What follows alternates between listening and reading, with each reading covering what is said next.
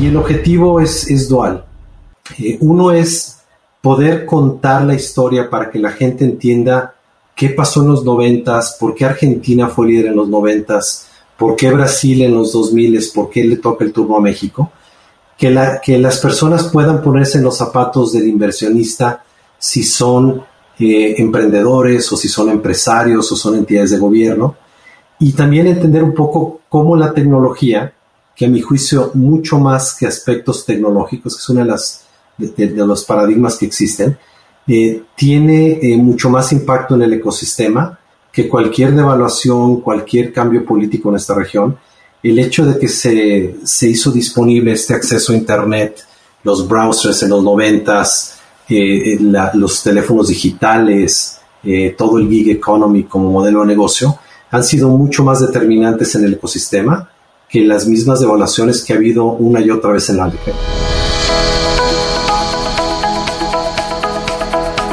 Hola, has venido a escuchar nuestras historias, ¿verdad? Entonces, bienvenido a Cuentos Corporativos, el podcast donde Adolfo Álvarez y Adrián Palomares hacen de juglares y nos traen relatos acerca del mundo de las empresas y de sus protagonistas. Prepárate a escuchar interesantes historias acerca del management, startups, compañías exitosas y fracasos empresariales. Pon a tono tus oídos y disfruta de este nuevo capítulo de Cuentos Corporativos. Y como todo cuento, este también empieza con un había una vez. Que lo disfrutes. Adrián, ¿te imaginas conocer la historia de las principales startups de Latinoamérica y además hablar de primera mano con sus fundadores? Oye, suena muy interesante, pero imaginemos que esas pláticas te permiten identificar factores de éxito que ayuden al desarrollo de todo el ecosistema y que terminen en propuestas para el bien de todos los países. Sería ideal. Bueno, fíjate que de eso vamos a hablar en este episodio de Cuentos Corporativos, porque nos encanta escuchar las historias de ejecutivos, coaches, atletas, músicos, chefs, todos aquellos que realmente tienen el espíritu de hacer algo distinto. Gente excepcional a quien estamos retando a contar sus vidas y secretos con el fin de que podamos aprender de ellos. Y bueno, comenzamos este episodio diciendo como siempre las palabras mágicas. Había una vez un joven apasionado por los negocios que decide estudiar ingeniería industrial en el Tecnológico de Monterrey, de donde se gradúa con honores, para posteriormente estudiar un posgrado en la Escuela de Negocios de Harvard en Boston. Él inicia su carrera laboral en corporativos, por lo que hoy tiene más de 25 años de experiencia global en áreas de estrategia, innovación, administración de producto y riesgos en compañías líderes, nada más y nada menos que Visa, Banco Santander, Hewlett Packard y McKinsey. Apasionado por el cruce de innovación, la tecnología y los negocios, este invitado inicia su carrera en el mundo de las startups a finales de los 90, siendo cofundador de myalfred.com, un sitio comparativo de productos para América Latina. Alejandro Estrada es fundador y managing partner de 14 Venture LLC, firma de inversiones de capital de riesgo basada en Estados Unidos que apoya empresas de tecnología emergentes para acelerar su crecimiento. Además, y la razón por la cual lo tenemos como invitado, es autor del libro Entre unicornios, jaguares, serpientes y escaleras, la evolución de las startups en Latinoamérica. Este libro busca apoyar el desarrollo sostenido y la relevancia del ecosistema de startups en América Latina, proponiendo líneas de acción para incrementar su impacto positivo en la región. Alejandro, un gusto tenerte con nosotros. Bienvenido a Cuentos Corporativos. Encantado, Adolfo y Adrián, un placer estar con ustedes y encantado de contar un poquito de historia que ayude al ecosistema. Bueno, primero vamos a empezar con la verdadera historia, la más importante de todas. Tú, cuéntanos tu historia, Alejandro, cuéntanos de ti, háblanos de tu vida personal, por favor. Ah, bueno, interesante, no es algo que me, gusta hablar mucho, pero eh, les comparto algunas cosas, ¿no? Eh, dicen por ahí que en nuestras vidas tenemos entre tres y cinco grandes cosas que nos cambian de paradigmas, ¿no? Y, no necesariamente ser, habernos casado o haberse graduado de una escuela, son cosas muy diferentes. Yo creo que para mí, mi primer gran eh, cambio de vida fue cuando fui a estudiar la, la, preparatoria a Vancouver, en Canadá. Y yo venía de, de San Luis Potosí, ¿no? una ciudad en el desierto, en el centro del país, en aquel momento quizás medio millón de habitantes, eh, poca agua, y me voy a vivir a, Vancouver y me encuentro con una experiencia de vida totalmente diferente, ¿no? En primer lugar, empezó a llover y yo no salía de la casa porque estaba lloviendo. Y después de varias semanas me di cuenta que pues tiene uno que adaptarse a la vida como es, ¿no? Eh, viví con cuatro familias diferentes de todas las religiones, de todas las creencias, con hijos, sin hijos, adoptados, no adoptados, puro inglés porque nadie hablaba español. Y a lo largo del año que estudié allá, pues me cambió muchísimos paradigmas de vida y yo regreso a México como una persona muy diferente. Eh, entro a, estudiar el TEC de Monterrey y, ahí empieza otra etapa de mi vida eh, en la cual aparte del emprendimiento, de tecnología, siempre, siempre me apasionó. Eh, recuerdo muy bien el, día que yo trabajaba con un tío mío que hacía muebles y él estaba suscrito a la revista de Fortune. Yo tendría unos 17 años, 18, y cuando leí por primera vez esa revista, yo me enamoré de los negocios y venía yo de, vivir, obviamente, como mencionaba, fuera de México, y de ahí fue mi, interés en, cosas nuevas, en historias, en empresas, en tecnología, que creo que eso se ha reflejado en, múltiples etapas de mi vida de una u otra forma. Porque cuando llegas a México y estás entonces en el TEC, luego ves la parte de, cómo se va desarrollando la parte de tecnología, ¿cómo te enfocas? ¿Hacia dónde empiezas a construir tu vida profesional?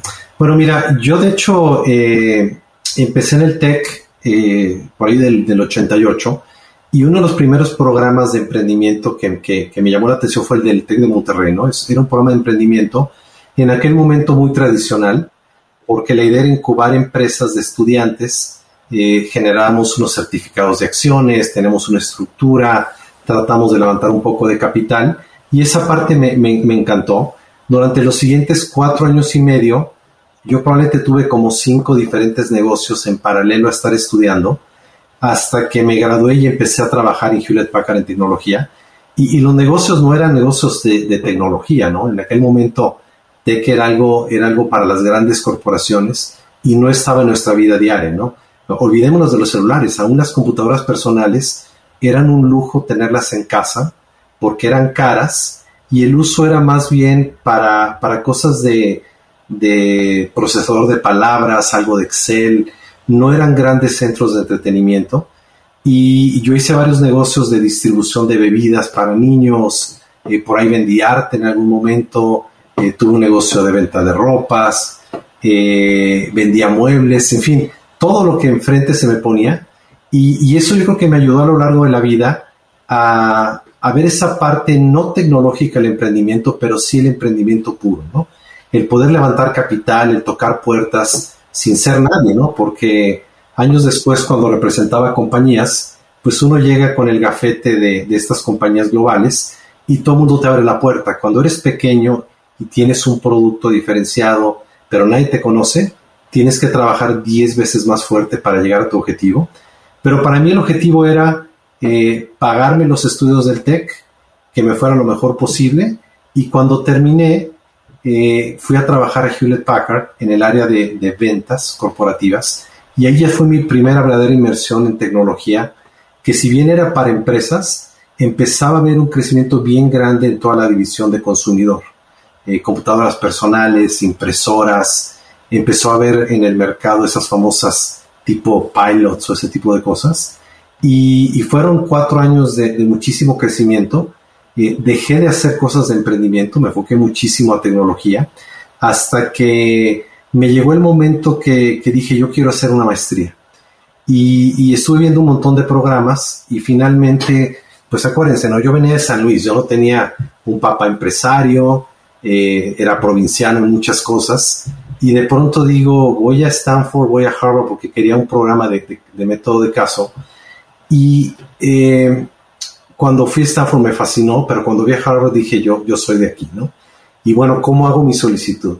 Y esa solicitud pues la, la, pedí, me la mandaron, eh, llené, mandé mi aplicación y dije, ¿qué más puedo hacer? Pues lo único que podía hacer es tocarle las puertas una y otra vez. Regresé tres veces a Boston, a decirle simplemente aquí estoy, estoy listo, qué puedo hacer, a quién puedo conocer. Yo no sé si fue por cansancio que dijeron lo aceptamos, porque uno ve realmente la aplicación que hice y estaba lleno de faltas de ortografía y, y sintaxis y cuando la veo hoy en día digo qué pena, este, se me hace que ni la vieron, se me hace que nada más me por cansancio me aceptaron. Y, eso es otro para mí de, las, de los grandes hitos de mi vida, ¿no? No, no necesariamente haberme graduado de, de Harvard, de eso no estoy tan orgulloso como haber sido aceptado, que es algo muy diferente que lo que yo experimenté en el TEC de Monterrey. TEC de Monterrey, el, el, haberme aceptado no fue para mí el gran logro, fue el haberme graduado, porque estuve trabajando, estuve haciendo simposios, conociendo mucha gente, y, y esas son las cosas que, que, me gusta a mí a veces reflexionar, de que muchas veces los logros no son el fin último, lo, lo, que, el papel que recibimos, el dinero que ganamos, sino el trayecto o el reconocimiento a veces son tan importantes. Y, bueno, eso, eso me llevó a, a, este, a graduarme. Eh, yo le aposté muy fuerte a México en el 93-94. Tenía algunas ofertas en Estados Unidos de trabajo, me, quería orientar hacia la parte financiera y yo veía que México tenía un crecimiento enorme eh, estaba renovándose en todos aspectos, generando compañías bien interesantes. Me contrato eh, en México y a los seis meses después de estar en un programa de entrenamiento, de pronto pues se cae todo el mercado con la, crisis del tequila a finales del 94. Eh, mi jefe sale de la organización y me quedo solo huérfano en la organización. Y pues lo que hay que hacer es redoblar el esfuerzo y ponerse a trabajar me quedé con una deuda enorme en dólares de la maestría que eventualmente la terminé pagando. Pero este, lo que hay que hacer ahí es, este, como me pasó en los noventas con el internet y en otros momentos, es focalizarse y saber uno qué es lo que quiere y empujar para adelante, ¿no? Eh, hice muchas reestructuras de empresas en aquella época de crisis hasta que me cambié de organización a Visa, en donde empecé un área completamente nueva que era el área de, nuevos productos, nuevas tecnologías, eh, por ahí de mediados de los noventas, donde empezamos a ver cosas como tarjetas inteligentes, ¿no? que había que explicarle a todo el mundo qué era eso, porque eran mucho más caras que las normales, pero tenían otras funcionalidades. Empezamos a hacer comercio electrónico, había muy poquita gente haciendo, pero claramente veíamos que era una oportunidad enorme. Eh, hicimos pilotos con eh, transacciones sin contacto, por ejemplo, muchos pininos con tarjetas contactless, como se llamaba, eh, muchos nuevos productos de distribución, de vales, las primeras tarjetas Platinum, en fin, fue una época de muchísimo desarrollo de producto. Y esa parte creo que fue muy importante para mí y la reflejo un poco en el libro, porque trata de cómo las empresas deben de reconocer estas oportunidades, invertir y aprovechar sus ventajas competitivas, porque si no alguien más las va a hacer, ¿no? Y, por ahí cuento alguna historia del propio Visa, pero en el 2010, cómo se empieza a enfrentar contra una serie de nuevos esfuerzos de innovación que empiezan a ganar el mercado y empiezan a, disruptir el, todo, el, todo, el, sistema de, de, pagos, ¿no? Entonces, bueno, dejemos aquí tantito para hacer un corte. Sí, a ver, justo, justo eh, era el punto que quería tocar. A ver, antes de entrar ya de lleno a la parte del libro. ¿Por qué escribir un libro de startups? Mira, siempre ha sido mi pasión. Eh, yo viví muchos años en Silicon Valley. Ahí es donde llevo invirtiendo cerca de siete años. Eh, hemos hecho más de 20 inversiones, más de 60 rondas de financiamiento en compañías de todo tipo, desde Sonos de música, Tolia de, de financiamiento, de capital de trabajo y muchas otras. Y cuando eh, llegamos a México de una forma temporal, un par de años, eh, empecé a reconectarme con mucha gente del ecosistema y mis preguntas eran muy básicas, ¿no? Porque yo estaba un poquito desconectado a pesar de que había hecho algunas inversiones. Y cada vez que hablaba con alguien, tanto en México como en América Latina, todo el mundo me daba una perspectiva un poquito diferente de las cosas, ¿no? En algunos lugares, si era inversionista, me platicaba de la parte capital, pero nunca habían sido emprendedores, ¿no? Lo opuesto también sucedía. El emprendedor nunca ha estado del lado del inversionista. O bien tenemos a, empresas que aún grandes empresas latinoamericanas estaban eh, de alguna forma trazados en su entendimiento y sentido de urgencia. Y, y, además le agregamos el aspecto geográfico. La gente de México muy pocas veces ve hacia Sudamérica eh, es más probable que un colombiano conozca mejor el mercado mexicano que viceversa. Los argentinos siempre han estado muy ligados a los brasileños en, en temas de startups.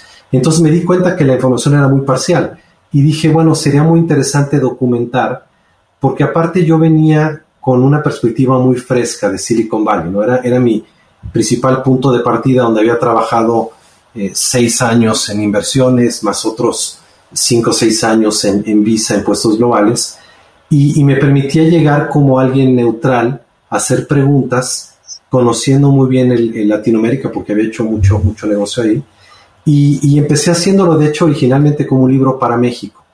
Muy pronto me di cuenta que esta era una historia regional, ¿no? Eh, los grandes aceleradores como Y Combinator, 500 Startups, pues son regionales, ¿no?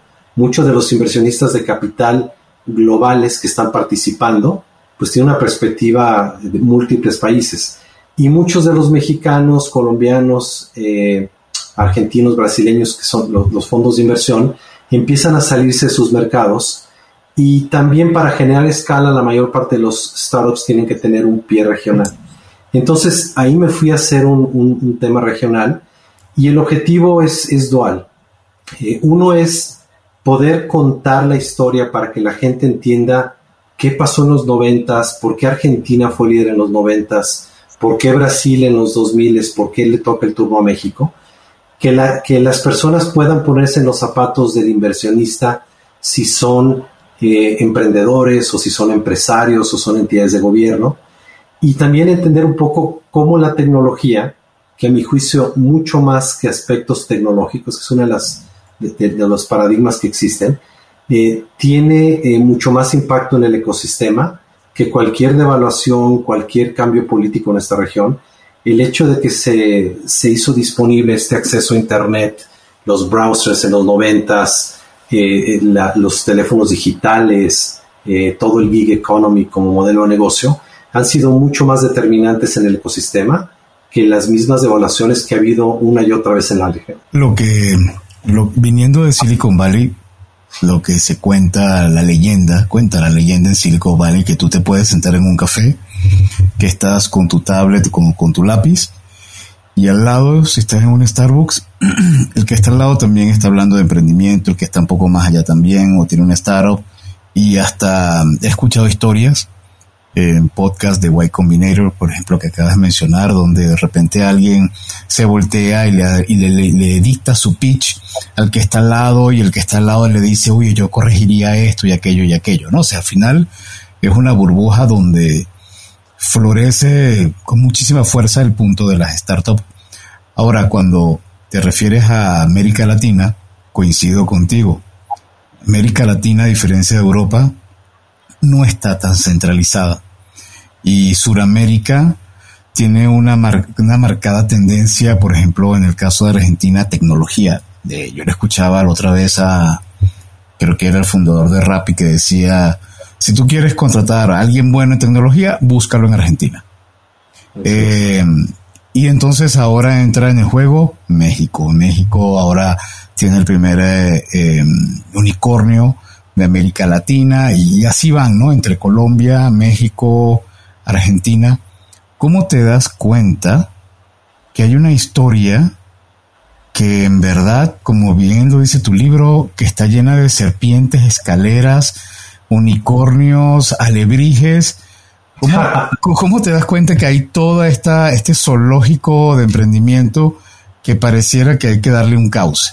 Mira, eh, la palabra causa es bien interesante porque yo creo que mucho del crecimiento en Latinoamérica de los Estados ha sido orgánico, no, ha sido diseñado. Hay algunos casos como Chile, donde el gobierno ha hecho un esfuerzo muy grande de apoyo al ecosistema de una manera estructurada y, y, ha hecho cosas bien interesantes, pero creo que el ecosistema de México, el de Argentina, el de Brasil, han estado evolucionando de acuerdo a principalmente al apetito de los inversionistas y las ideas de los emprendedores.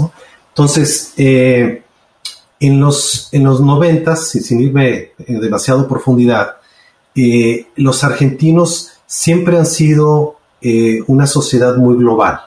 Siempre ven mucho hacia afuera, hacia Estados Unidos, hacia Europa. Es la naturaleza del, argentino, sobre todo vienen, vienen de los barcos, ¿no? Exactamente. Eh, ellos vivieron un periodo de hiperinflación fuertísimo eh, durante años, al igual que los brasileños, que les hizo durante mucho tiempo ser vanguardistas en el uso de la tecnología de información, porque tenían que tener los bancos, por ejemplo, el gobierno, las empresas, sistemas muy robustos para manejo del dinero con estas tasas tan, tan brutales que llegó a haber por producto de la inflación. Y, se crearon ecosistemas principalmente liderados por los emprendedores. Sí se les fueron agregando gradualmente inversionistas de diferente tamaño, al igual que programas de gobierno que han tenido en mayor o menor medida un impacto. Yo, te diría que como ecosistema chileno es donde el gobierno ha jugado un rol mucho más fuerte. Eh, en Brasil hubo eh, en los 2000 unos programas muy fuertes de apoyo del gobierno que ayudaron a catalizar. Y en México los hubo en los 2000 con poco éxito y luego los hubo a principios de los 2010 con mucho más éxito. Todos estos han sido programas diferentes y, empieza a ver en otros mercados. Pero creo que el, secreto del, éxito de los ecosistemas está en que las generaciones a partir quizás de mediados de los 2000 eh, cada día toman el emprendimiento como, como una vocación, como una carrera, cada vez tienen menos miedo de fracasar.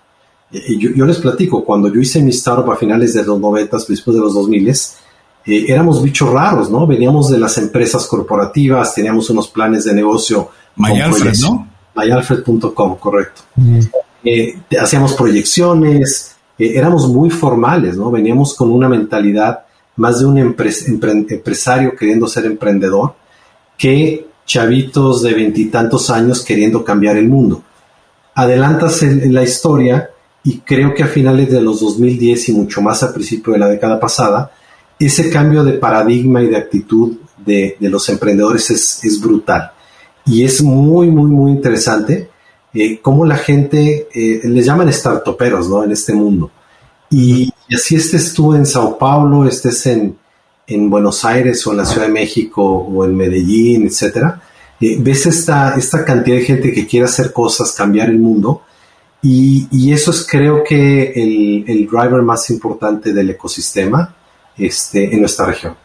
Oye Alejandro, a ver, en este libro em, hiciste 125 entrevistas pues para este, poder darle, darle forma y todo.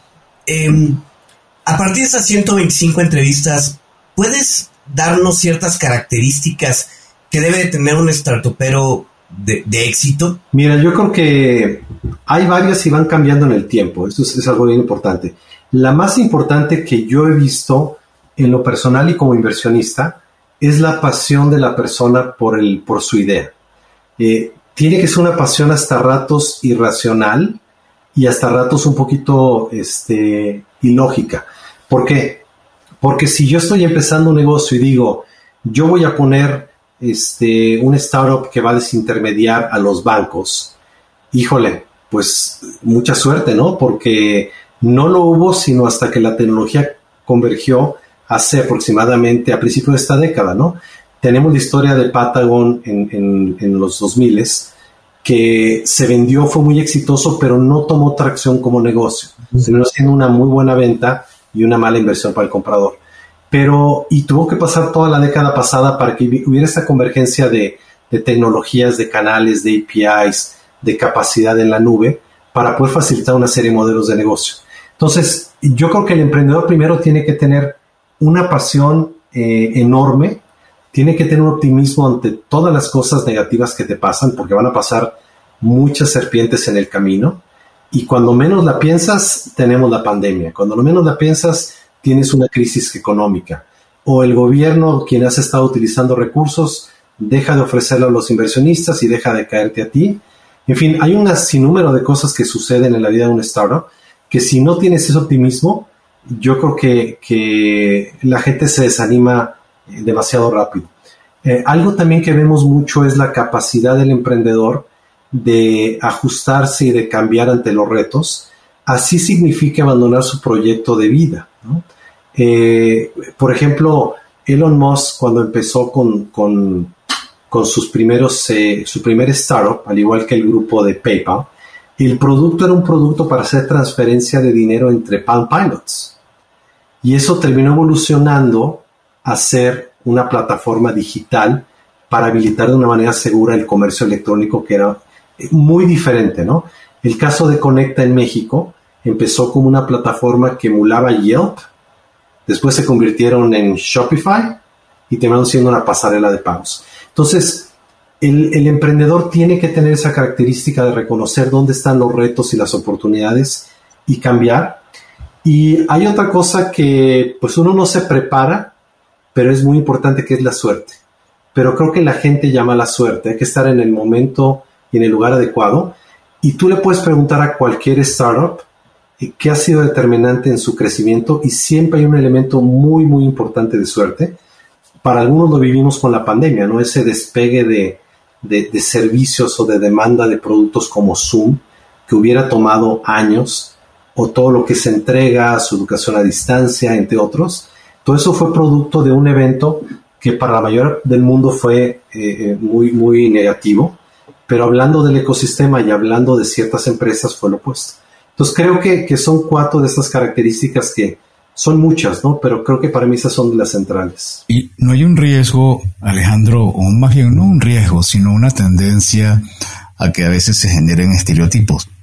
Digo, cuando ves em, justo Kavak, eh, el mismo Alejandro, formaciones en Stanford, o formaciones en, en, Boston, en Harvard, eh, no digo que sean los únicos, pero no hay una fuerte tendencia a um, privilegiar al grupo que viene de estas áreas que parecieran que te dan una, un aura de mayor capacidad para salir en tu emprendimiento. Lo es, y hay que reconocerlo y hay que atenderlo. De hecho, al final del libro yo hablo de varias recomendaciones para el ecosistema y algunas de ellas tienen que ver con dar mucho más oportunidad a las mujeres, a la gente que vive en el interior del país, que viene de cualquier tipo de, de, background personal, económico, lo que sea, porque muchas de las ideas vienen por ahí, ¿no? Eh, ¿Por qué se ha dado esto? Y creo que, por ejemplo, el otro día me preguntaban cuántas mujeres cofundadoras o fundadoras hay dentro de los unicornios de Latinoamérica. Entonces me hice la tarea de, checar el número y más o menos el 20% de los startups tienen una cofundadora mujer. Y eso es algo muy, muy, muy positivo. Y si nos vamos a, las, a los últimos cinco años, quizás el número sea un poco más grande. Entonces, creo que esa parte es muy importante. Eh, el hecho que, que empiece a haber unicornios de mercados más pequeños como Colombia, por ejemplo, antes que, otros mercados más grandes, es, algo muy positivo, ¿no?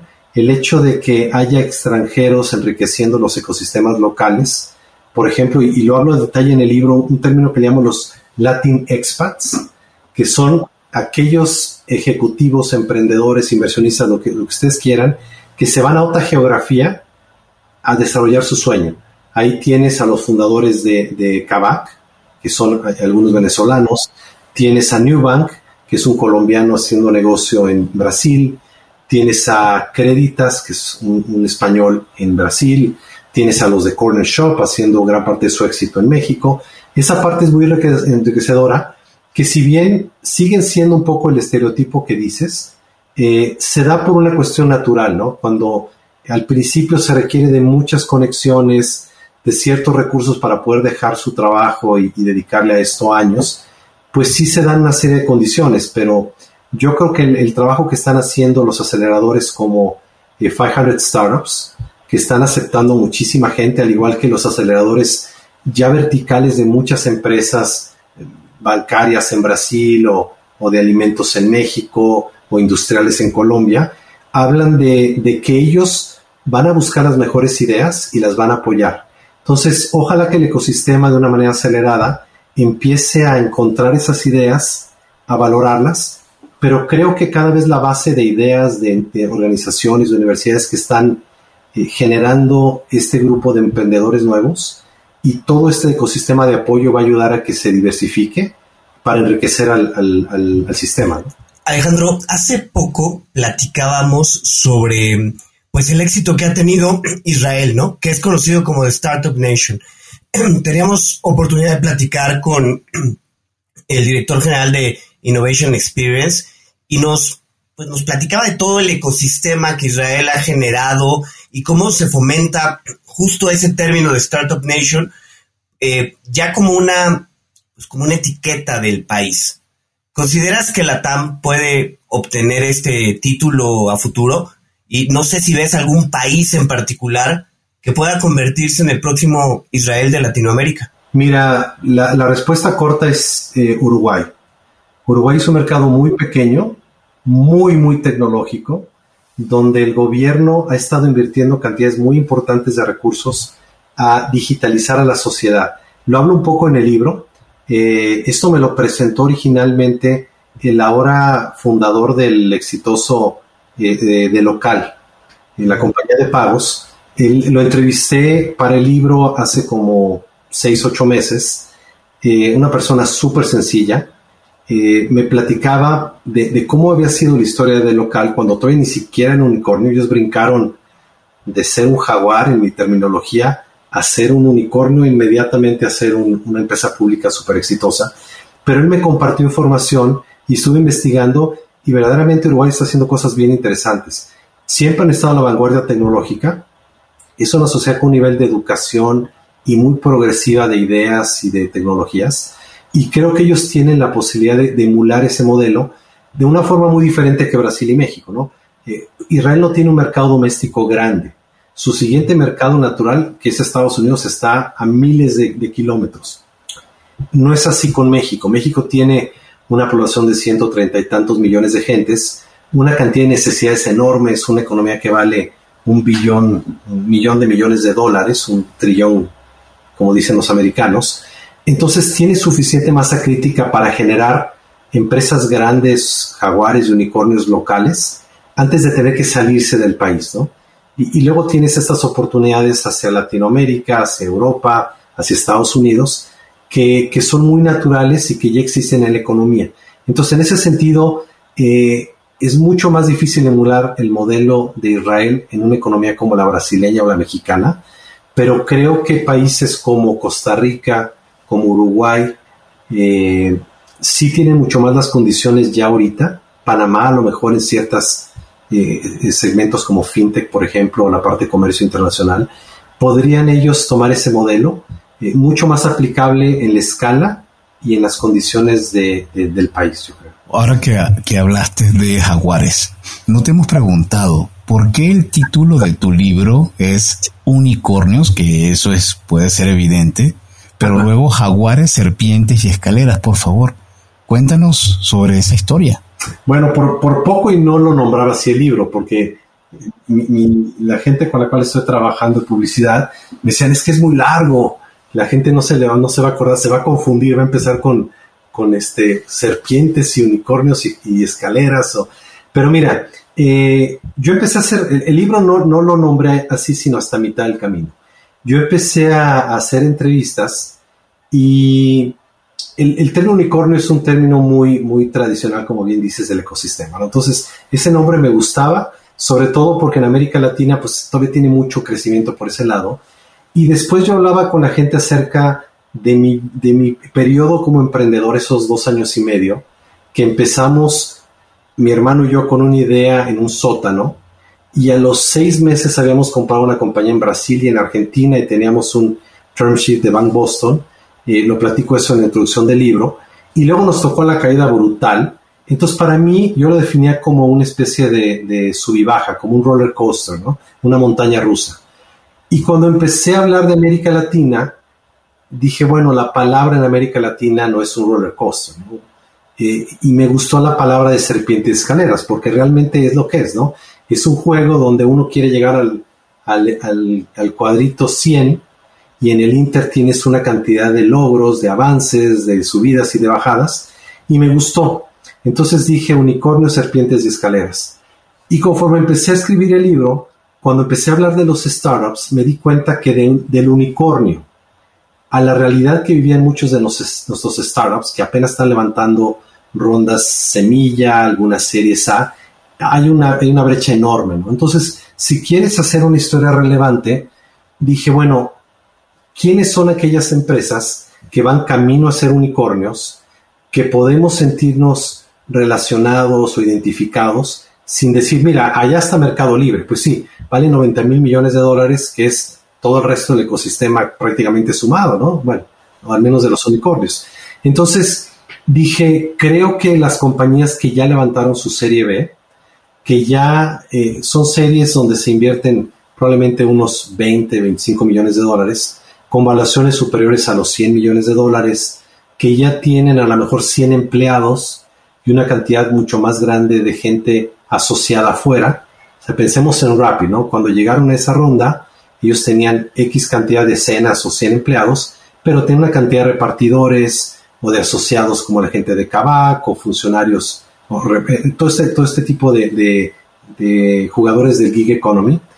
Y para ellos ya no se trata tanto de si tu producto tiene valor o si tiene tracción o si puede levantar capital, porque en una serie B tradicionalmente ya tienes inversionistas extranjeros, que, no, que es la primera entrada con cheques de, 5 o 10 millones, y ellos van a seguirle apostando a estos eh, jaguares. Entonces, dije, un jaguar para mí es una compañía que está en esa etapa, que sigue siendo la, la minoría, o sea, yo creo que por cada eh, por cada unicornio deberíamos de tener de 3 a 5 jaguares y luego vas a tener 80 compañías atrás, ¿no? Pero creo que Latinoamérica no estamos hablando de un mercado tan grande como el americano, ¿no? Entonces yo creo que es mucho más probable que tengamos mucho más jaguares y esos van a venir a, cambiar eh, nuestra economía, en la manera en que consumimos, lo que se vende, lo que se surte, sin necesidad de tener que llegar a ser un jaguar que implica unos mercados o niveles de capitalización que son muy grandes, ¿no? Que creo que vamos a seguir teniendo muchos, pero yo creo que el concepto del jaguar es algo bien importante para, para este momento. Ahora, eso que acabas de mencionar me lleva a una pregunta que le hemos hecho con otras empresas, sobre todo cuando hemos tenido empresas constituidas. Hemos tenido aquí a PepsiCo, a Hugo Boss, a, marcas de, de trayectoria. ¿Esto no le está quitando talento a las empresas como las que tú y Adrián y yo hemos estado, de Visa, Banamex, BBVA, ¿cómo, ¿cómo viene ahora esa competencia de talento? Porque yo le pregunto a cualquier persona que se ha formado en, Harvard o en, en, una buena universidad aquí en México, y estoy seguro que lo menos que quiere trabajar es en Procter Gamble. Y no dudo que Procter Gamble sea una gran empresa, todo lo contrario pero creo que no es aspiracional hoy en día. Sí, yo creo que ese es uno de los retos más grandes que tienen las compañías establecidas, ¿no? Eh, y, sin duda están compitiendo por ese talento joven, no nada más en términos de flexibilidad, sino de capacitación y de darles oportunidad de que si tienen ideas, se exploren. Eh, el caso americano que va adelante, que en nuestra región por décadas, es muy interesante porque cuando Walmart competía con Amazon, eh, ahorita el fin del, bueno, no el fin de la historia, sino el capítulo 10 de la historia de Amazon contra Walmart, eh, Walmart tiene una, valorización de menos de 500 millones de dólares, ¿no? Por ahí debe de andar, 500 mil millones de dólares. Amazon vale 2 millones de millones de dólares, vale cuatro veces más. Pero el punto de inflexión que se dio en valuación se dio cuando Amazon era una fracción de Walmart con una participación de mercado mínima, menos del 10%, y cuando Walmart era mucho más grande. Entonces, eh, ¿eso qué le dio? A la gente que le apostó a trabajar en una compañía como Amazon en aquel momento, le dio una, serie de beneficios futuros enormes. Entonces, yo creo que América Latina, de nuevo, está un poco atrás, pero hoy en día los Amazon y los mercados libres le están compitiendo a las empresas tradicionales de una manera muy, muy fuerte, que a pesar de que siguen siendo la minoría, muy pronto van a representar una parte gigantesca, ¿no?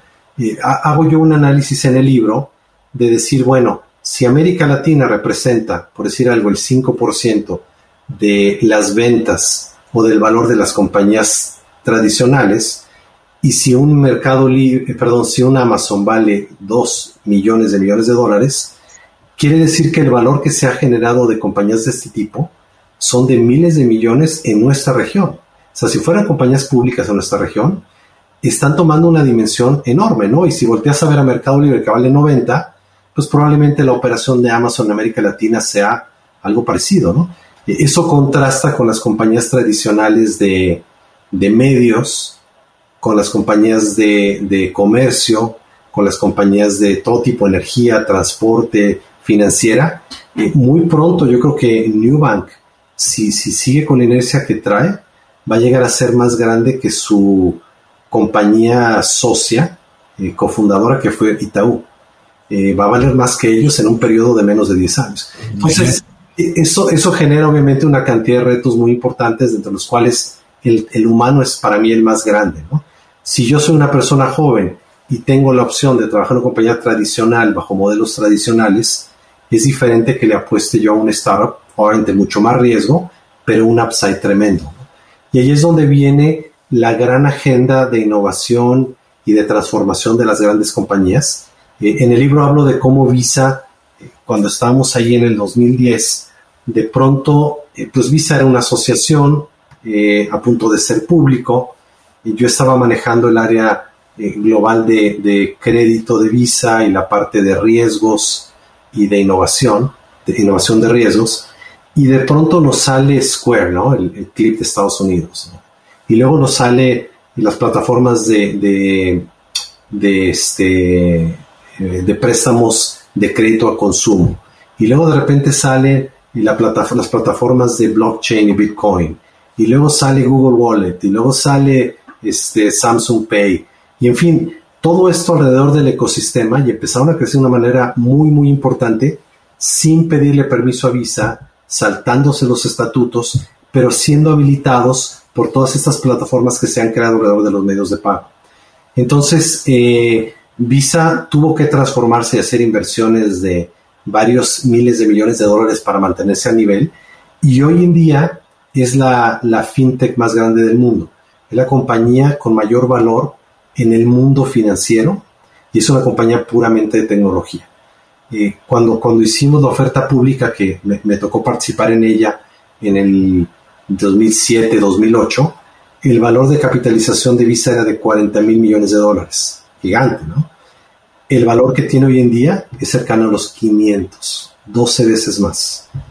Si, si te vas a valor por acción es mucho más. Entonces, ese es un caso bien interesante de una transformación que se dio, que es lo que está buscando de alguna forma muchas de las empresas de la región y creo que tienen que acelerar el paso porque los startups ya están encontrando el camino eh, tanto de búsqueda de talento, de compensación, el, capital está siendo invertido en cantidades brutales. Eh, también como referencia, en los últimos, creo que dos o tres años, el promedio de inversión fue cercano a los 2 mil millones de dólares de capital en los startups. Tan solo en los primeros cuatro meses de este año se invirtieron ya 2 mil millones de dólares. O sea, probablemente este año vamos a estar llegando a 4 mil o más. Y, esas cantidades se están invirtiendo en nuevos modelos, en tecnología, en operaciones. Eh, entonces creo que está este gran reto a la empresa, que tiene unas grandes ventajas, ¿no? Tiene a los clientes, tiene los canales de distribución, tienen el capital, los flujos, el talento. Eh, tienen que saberlos manejar para poder eh, pues detener esto y aprovechar y, adaptarse a las nuevas necesidades del mercado. Alejandro, eh, de las 125 entrevistas que hiciste, ¿cuál nos puedes platicar por aquella que te haya llamado más la atención, que te haya marcado un poco, aquella historia que te haya sorprendido Eh, bueno, una la empecé a platicar un poquito que fue el caso de De Local, el fundador de De Local, eh, Sergio, por dos razones, ¿no? Él de alguna forma es como la antítesis del Estado, ¿no? Eh, él es una persona que a lo mejor está ahorita, empezaron ese negocio hace años, ahorita probablemente esté en sus 50 eh, una persona con un corazón de, innovación enorme, eh, una empresa que ha tardado sus años en construirse en un mercado pequeño y que en un periodo que ha querido muy poco capital para crecer, que ha sido global desde prácticamente el día uno y ahora es una empresa pública de las más grandes que tenemos de tecnología. Entonces, pero cuando hablas con él y te platica su visión y a dónde va, es impresionante que, está aún dentro del mundo startup rompiendo todos los paradigmas y eso es algo bien positivo para el ecosistema. O sea, tú no tienes que levantar tanto dinero para ser unicornio, no tienes que tener un mercado gigantesco, no tienes que tener veintitantos años y ponerte playeras que digan este, disrupt este, X empresa o X industria, ¿no? Y tomar sopa de ramen. exactamente, y, programar acostado en un, en un fruto, ¿no? Este, creo que a mí me gustó mucho ese contraste y esa gran oportunidad porque es también una realidad de nuestros mercados, ¿no? La otra entrevista que me gustó mucho fue la que le hice al fundador de, de, una, del brazo de inversión de Credit Corp, que es la empresa holding del Banco de Crédito del Perú. Eh, ellos crearon toda una división de, de, innovación donde ellos invierten en startups de fintech, les ayudan y después los ayudan a salir al mercado. Y después de mi entrevista de, que la platico un poquito en el libro también, ¿no? Cuando cerramos, él me dice, mira, para mí es bien importante que todo lo que hagamos tenga un beneficio social, porque tenemos una deuda enorme con la mitad de la población de la región que no tiene acceso a servicios financieros, que paga tasas del 100%, que no tiene seguros, que sus empresas tienen que financiarse con agiotistas o con, con créditos de muy, muy desfavorables, que no se nos olvide que si no estamos haciendo impacto en ellos, estamos teniendo medio éxito. Entonces creo que esa parte me gustó mucho, es, parte del libro, esa historia, y, ambas creo que reflejan una parte un poquito diferente del ecosistema, porque lo demás lo conocemos, ¿no? Lo proyectamos y lo podemos este, valorar o cuestionar, pero creo que esas dos de alguna forma me, gustaron mucho. Pero eso, no, no, te iba a hacer esa pregunta, pero porque en cierta forma ya la habías mencionado con el caso que comentaste ahorita, pero otro elemento que es muy, que está muy presente en el mundo de las startups es que estas personas se ven como idealistas. Si bien se ven capitalistas, personas que están pensando en prosperar en su empresa y dar buenos, dar buenos beneficios, ese elemento que acabas de comentar de es cómo yo devuelvo a la sociedad algo, pareciera que está mucho más presente en la vena de las startups que en las empresas tradicionales. Bueno, sí, porque la empresa tradicional ya tiene flujos, ¿no? Ya tiene clientes y, ya tienen un número, cada cliente tiene un número, ¿no? Yo genero de tal cliente si es un B2B o B2C tanto dinero y tengo tanto este, ventas y tengo una proyección de crecimiento. Hay toda una burocracia para administrar esos recursos donde todo eso está por asentado, ¿no? Yo creo que esa es la gran, la gran desmotivación que tienen las empresas de, de sentir que ese mercado ya lo tienen y que sigue, pero muchas veces no funciona así porque puede ser que el mercado no vuelva a crecer en los siguientes cinco años pero puede ser que varios de los startups que están tratando de competir crezcan veces y exponencialmente en ese mismo periodo y al final de cuentas pues, puede ser que estas grandes compañías vayan a perder mercado y de nuevo no tienen que perder el 100% de mercado para que los startups se vuelvan más valiosos.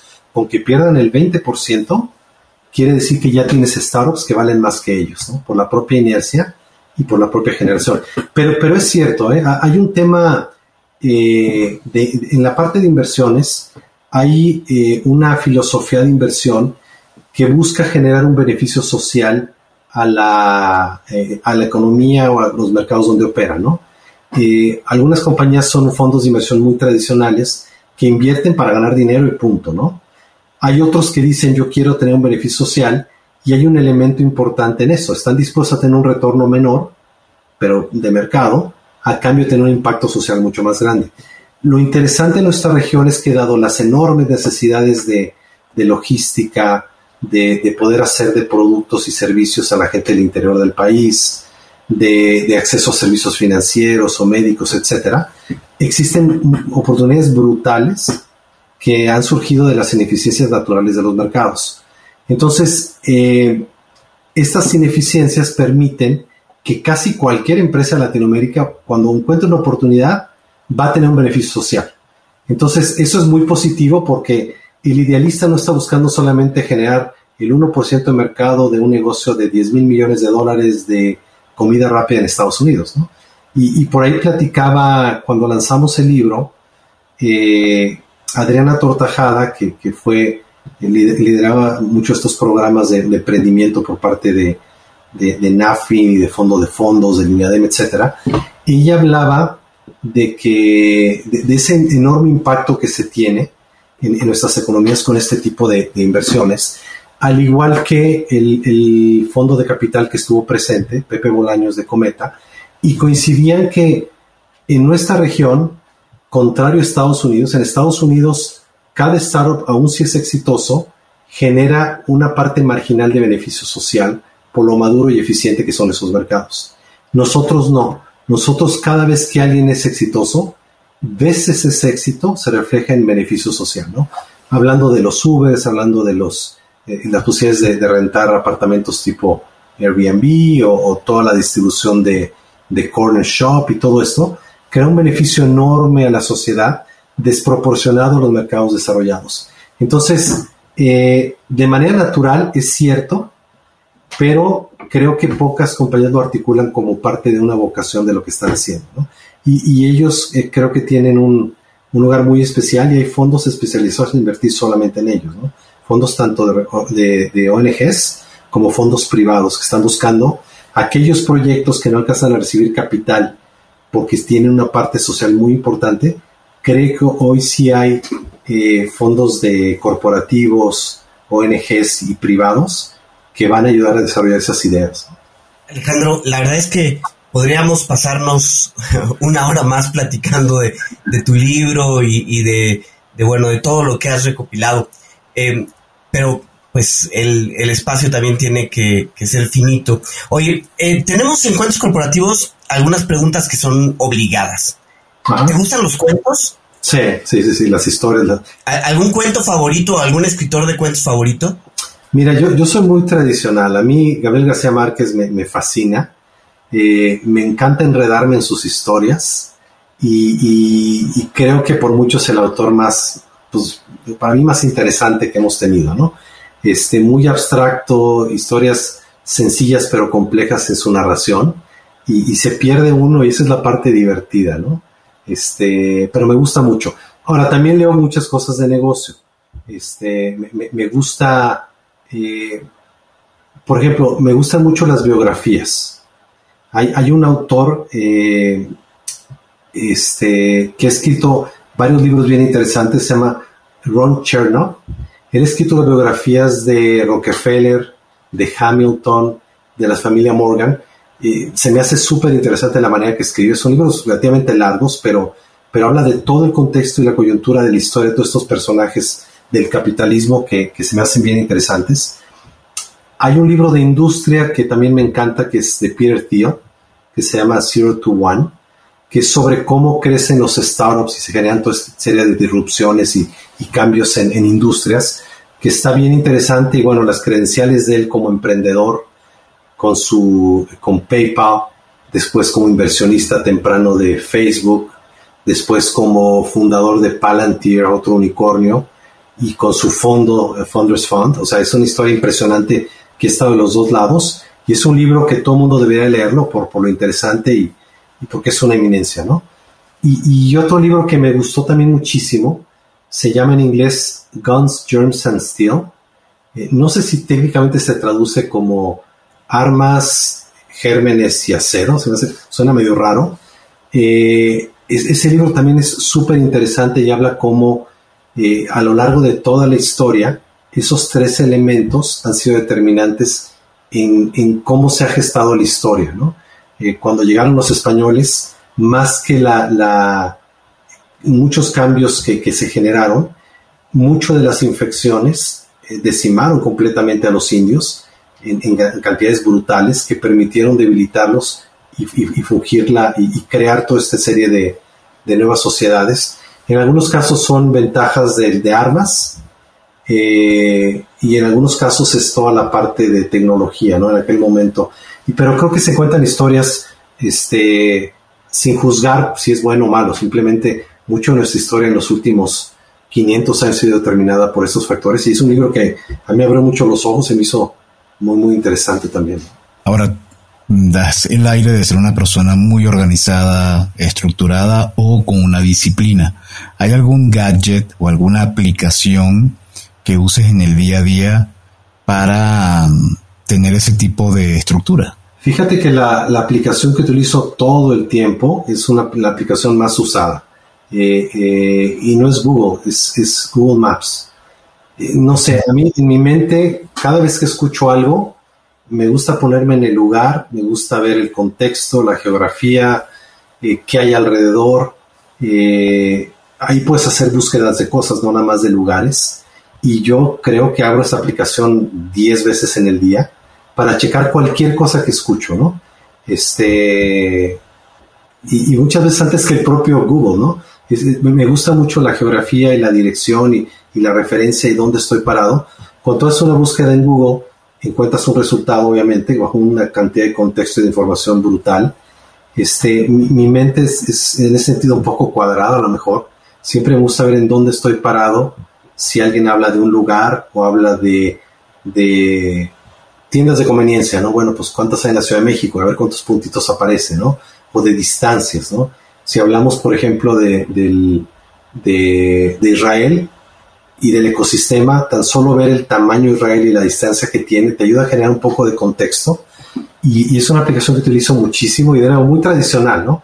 Todo lo demás, pues creo que son muchas aplicaciones financieras y, de todo tipo que, que, todos usamos, pero ese en lo particular para mí es, este, es muy especial dos o tres empresarios latinoamericanos, empresarios o emprendedores latinoamericanos que tú consideras que vale la pena seguir, que están marcando tendencia hoy o que la marcarán a futuro? Bueno, a mí, a mí siempre me ha impresionado Galperín de Mercado Libre y, le dedico una buena parte de espacio en el libro porque creo que la historia de, de, él y de la empresa es fuera de serie.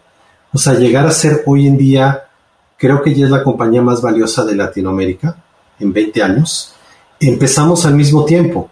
Yo, me acuerdo de haber escuchado de ellos cuando estaba en Argentina, estamos en espacios diferentes. Ellos, eh, yo hablo de que, de que nosotros como México y May Alfred llegó tarde a la fiesta del fondeo, porque cuando estamos cerrando la Serie A, si yo lo hubiera cerrado dos meses antes, hubiera sido una historia diferente, no necesariamente un unicornio, pero diferente, quién sabe a dónde hubiéramos llegado. Eh, ellos tuvieron suerte, tuvieron una vocación y una determinación por sobrevivir en los 2000 es impresionante. Y creo que es un, referente y hay que ver lo que están haciendo en servicios financieros, democratizando los servicios financieros, dando oportunidad a millones de personas como compradores y vendedores. Entonces, es una historia que creo que hay que seguir. Eh, el caso de Nubank me parece también muy interesante eh, porque está cambiando eh, de una manera muy, muy importante un sector que es extremadamente tradicional en nuestra región, que es la parte de este, los, los, eh, eh, la banca. Y ya han estado ya creciendo fuera del mercado. También es una historia interesante que en menos de probablemente seis años se han convertido en lo que son y lo que van a llegar a ser. Y, son un referente, creo que los, los bancos están volteando a verlos como aguas, ¿no? Creo que, creo que están haciendo un modelo súper, súper interesante. Este, me gusta también mucho el, modelo de Rapid por varias razones. Eh, no nada más por el impacto que son unicornios, sino porque salieron de Colombia en un momento donde los startups en Colombia eran nada. Eh, eh, Colombia realmente ha empezado en los últimos cinco años y, ellos fueron de los pioneros con una visión que fue y ha sido impresionante, ¿no? es como si dicen, ¿de dónde sale el, siguiente unicornio? Pues no tiene por qué no salir de, Guatemala, ¿no? Donde salieron, salió una empresa de fintech muy importante, o de Uruguay que salió de local, o en Chile, ya vimos la, venta que, acaba de hacerse de, Corner Shop, que hasta hace pocos años era un jaguar en mi terminología. Entonces, creo que el ejemplo de, Rapid ejemplifica muy bien, o el de local, de esa oportunidad que existe a lo largo de toda la región, de todas las geografías, ¿por qué no que el siguiente unicornio venga de San Luis Potosí? ¿O por qué no que el siguiente este, eh, jaguar venga de, Panamá o algún lugar de estos? ¿no? Entonces creo que son historias interesantes como referentes y, y, y creo que hay que ver esa categoría. Fuera de ver a la persona puntual, ver por qué se dio y vamos a ver que es una historia contra todas las probabilidades, ¿no? pero, pero creo que muy encomiable y, muy, muy padre. Alejandro, si alguien quiere seguirte la pista, quiere seguir tu trayectoria, quiere ver cuándo viene el próximo libro, eh, ¿dónde, te puede, ¿dónde te puede seguir?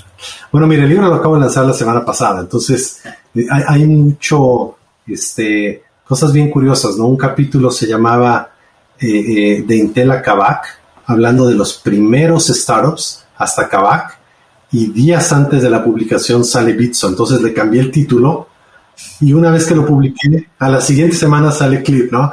Entonces digo, bueno, pero, pero la idea está ahí, ¿no? Este, el libro está disponible en Amazon en cualquier formato, paperback, plata, eh, eh, Kindle, etcétera. La gente nos puede contactar a través de la página del libro. Mira, perfecto. Ya aquí tenemos en el Kindle entre unicornios, jaguares, serpientes y escaleras.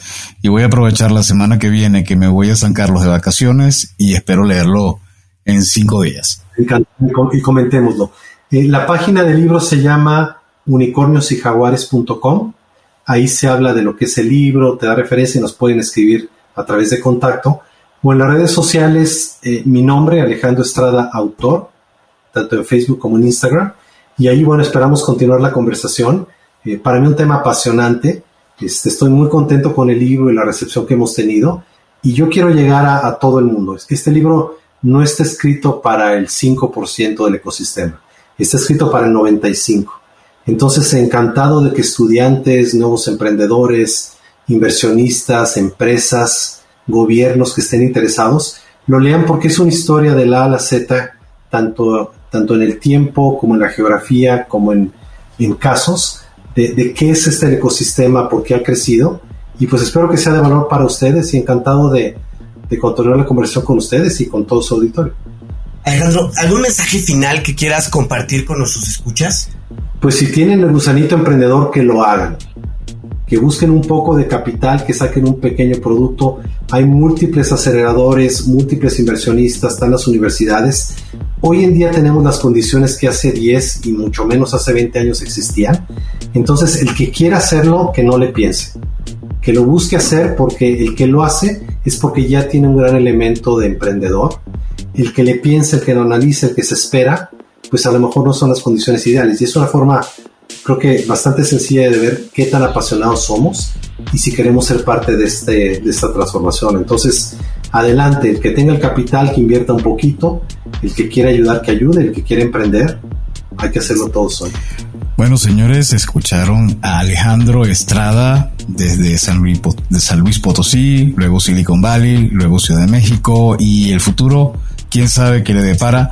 Muchísimas gracias Alejandro por habernos acompañado y a ustedes por habernos escuchado. Si les gustó este episodio, no duden en suscribirse en su plataforma y calificarnos con cinco estrellas. Síganos en nuestras redes sociales. Estamos en Facebook, Twitter, Instagram, LinkedIn y visiten nuestro sitio www.cuentoscorporativos.com donde encontrarán ligas a cada una de las redes y podrán suscribirse a nuestro newsletter. Y como siempre decimos, las empresas, sin importar su origen, razón de ser o tamaño, tienen todas algo en común y están hechas por humanos. Y mientras más humanos tienen, más historias que contar. Y todo cuento empieza con un había una vez. Nos escuchamos en el próximo capítulo. Muchísimas gracias Alejandro. Gracias a ustedes, Adolfo y Adrián. Gracias por habernos acompañado en este capítulo de Cuentos Corporativos. Ojalá que esta historia haya sido de tu agrado y sobre todo que te lleves ideas y experiencias que puedas aplicar en tu propio universo empresarial. Esperamos que nos escuches nuevamente y recuerda, todos los cuentos comienzan con un había una vez. Hasta la próxima.